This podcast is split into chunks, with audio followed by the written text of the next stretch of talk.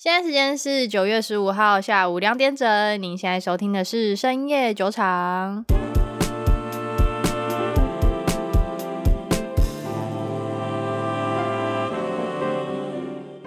Hello，大家好，我是 Raina Hello，大家好，我是 Maggie。 Maggie。嗯，昨天我血流成河， 我觉得我的仓位比我的大姨妈还要红， 到底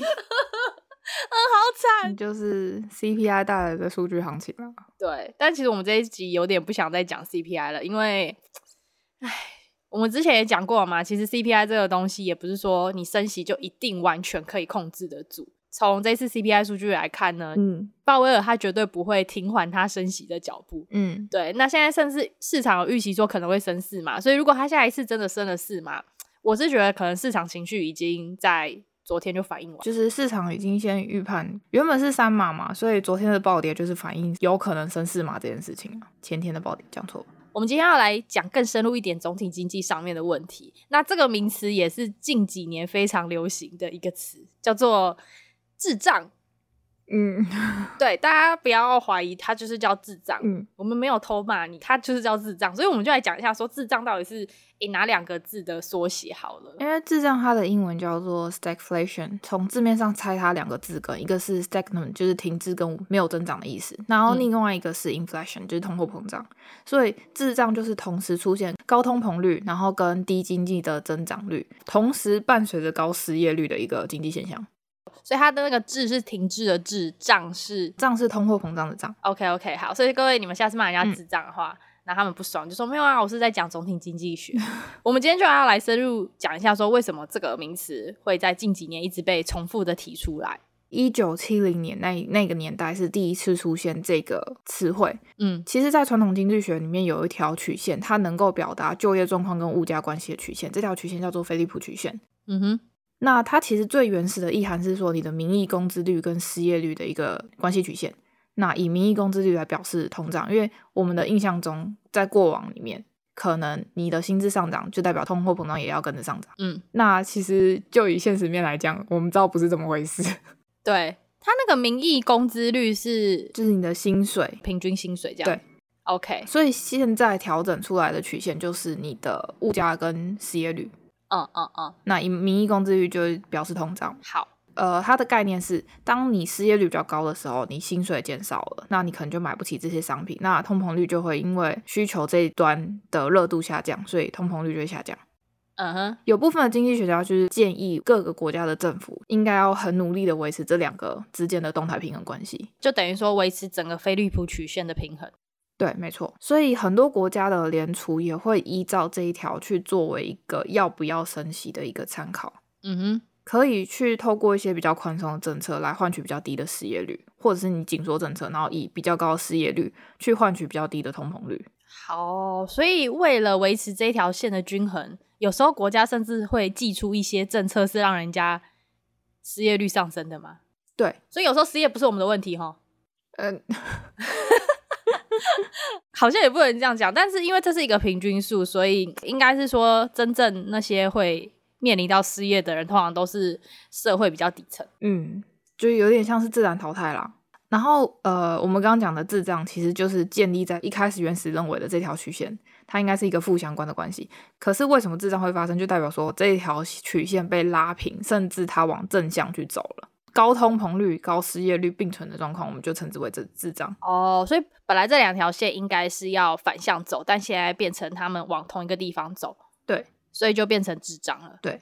了解。那那想要问一下，是说，哎，那为什么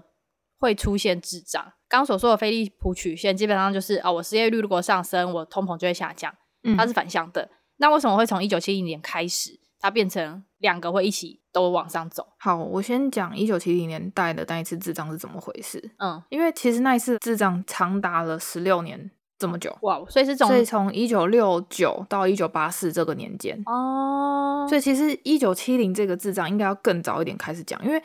我们要先知道它其实在一九六零年代就埋下这样的种子了。嗯，因为在一九六四年的美国总统叫做 Johnson，他推动了一个 Great Society，就是伟大社会的这个计划，他就是针对医疗啊、城市、农业问题还有交通问题，就是给出了一个重大的财政支出。嗯这一轮扩大财政支出的路径，其实跟我们的二零二零年疫情爆发的期间其实很像。嗯那时候美国政府有通过三轮的纾困方案，嗯嗯嗯，包括失业津贴跟现金补助。就等于一直放钱到社会上去啊。对，所以他们的起手式都一样，就是增加资金的流动性。嗯嗯嗯在拜登总统上任之后，他又再通过一轮一点九亿美金的基础建设的方案，嗯嗯嗯，等于是你再发一轮钱嘛。那整个经济整体经济是大放水，所以整个货币流通量非常大，嗯，所以以就把后面的通膨埋下种子。嗯嗯嗯因为我们刚刚说，滞胀它其实要达到两个条件，一个是你要高失业率，一个是高通膨率，然后一个是经济停滞。嗯嗯嗯所以他们的这个起手式都为后面的通膨做了一个开端。嗯嗯嗯那一九七零年代的通货膨胀，其实是因为当时的总体经济跟现在其实很像，就是一个讲白了就是一个大混乱时期。嗯哼，因为一九七零年代那时候有越战，美元跟黄金脱钩，嗯然后还有粮食危机。那一九七零年那时候压倒骆驼的最后一根稻草，其实是一九七三年的石油危机。嗯嗯嗯那它在短短的十年间，油价从四美元涨到四十美元以上，就涨十倍，太扯了吧！你一年涨一倍的概念。就等于说我去中油加油，我的油价变十倍哎、对，没那错谁，要开车啊？没错。嗯因为其实是因为 OPEC 组织当初为了报复就是支持以色列这些西方国家，所以他提出了石油禁运的这个政策。然后一九七九年伊朗革命之后的石油供应量就是更紧张，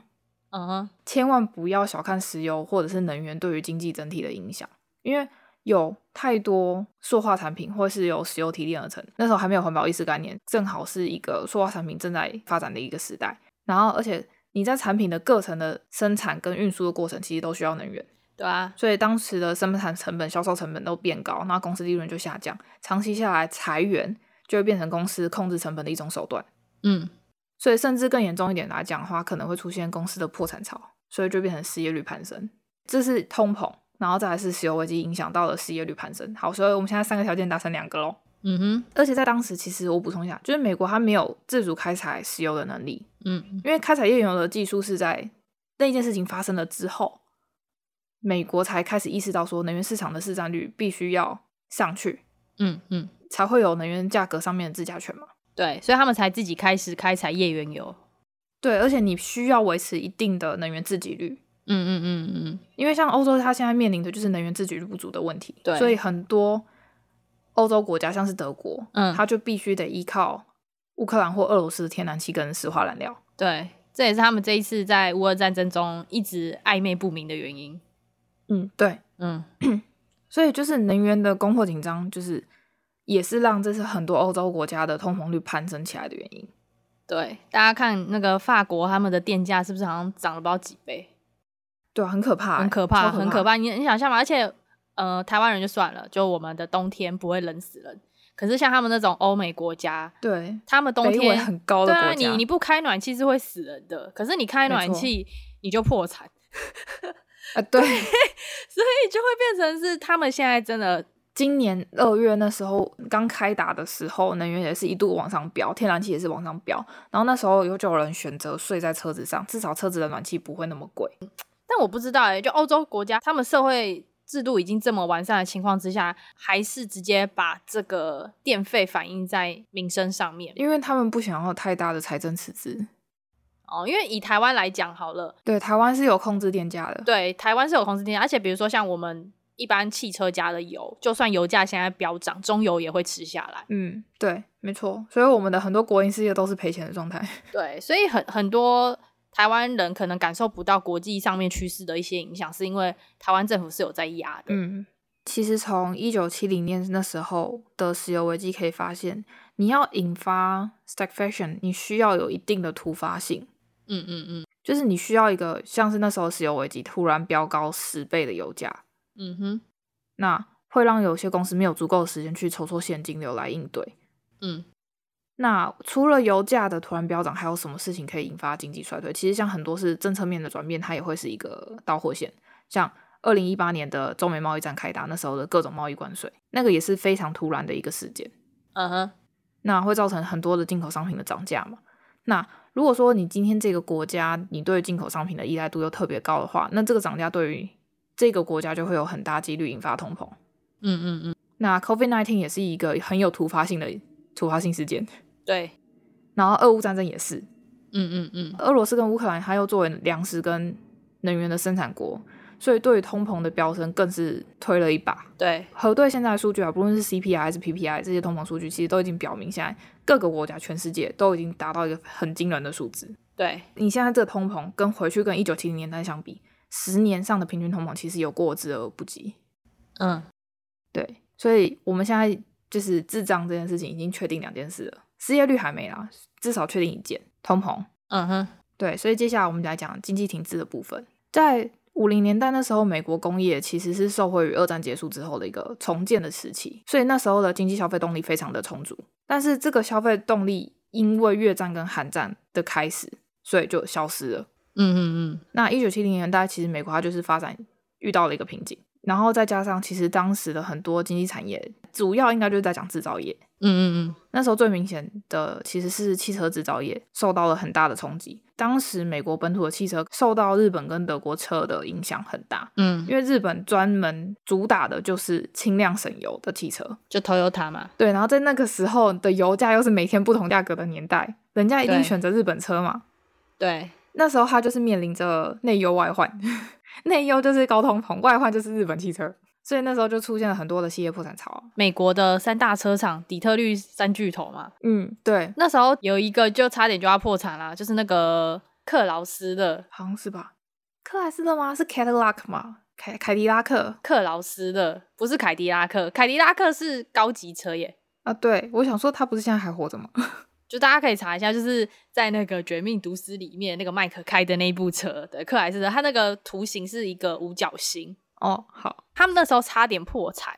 那那时候公司就雇佣了福特汽车执行长里亚科斯，去把这整间公司给救起来。所以现在在美国那边还是有克莱斯勒这个汽车品牌。这个破产后重组的历史，还有被写成一本书，叫做《反败为胜》，所以大家有兴趣的话可以去看。嗯好，反正题外话，我们就大概讲一下说，那时候的确是有汽车的制造厂，因为这个内忧外患的原因，而差点就要破产。嗯，那时候的整个企业的破产潮，整个的经济危机让当时的工业生产率下降了百分之十一，而且长达三年，嗯嗯嗯，所以这个就是经济停滞甚至衰退。了解。那当时的滞胀是怎么被解决的呢？其实跟鲍威尔最近喊出来的话也非常的一致，就是联准会宁可经济衰退也要控制住通膨。因为其实当时一九七九年那时候的联准会主席保罗沃克新官上任三把火，嗯嗯嗯成为史上最鹰的联准会主席，因为他就是把前面联准会主席那种宽松的政策全改了，直接砍掉，打掉重练。嗯嗯嗯嗯，在当时就是他喊出说宁可要衰退也要抑制通膨这件事情。然后他是把当初的基准利率从百分之十点二五迅速调升在百分之二十，所以等于是一路连升四十码。靠背，难怪那时候股市会崩成那样。对，没错，因为你当时加息力度太大，导致货币紧缩，然后所以美国失业率一度达到十点八以上，哦然后甚至最后引发了一九八二年的全球衰退。嗯，但是即便民众苦不堪言，但他还是坚持一定要用这么极端的利率控制的手法去压制通膨。他有被暗杀吗？没没有啦，但是不要这样。一九八三年之后，通膨率顺利降回三点二帕，而且 GDP 也转正。哦，所以那在那时候，就是因为大家一开始真的对美联储一点信心都没有，也就是因为他这么极端的手法，才又重新建立起美国民众对于美联储的信心。嗯因为通膨它非常的不稳定，你不能轻易的放松掉，因为你一放松，它就会死灰复燃。对，然后你在一个要压不压来回过程中，它只会慢慢慢慢不断的往上垫。对，因为我觉得要让经济复苏起来，其实在方法上比较多，然后比较快速。嗯可是你要压通膨真的很难。你看，像鲍威尔都已经压了一整年了。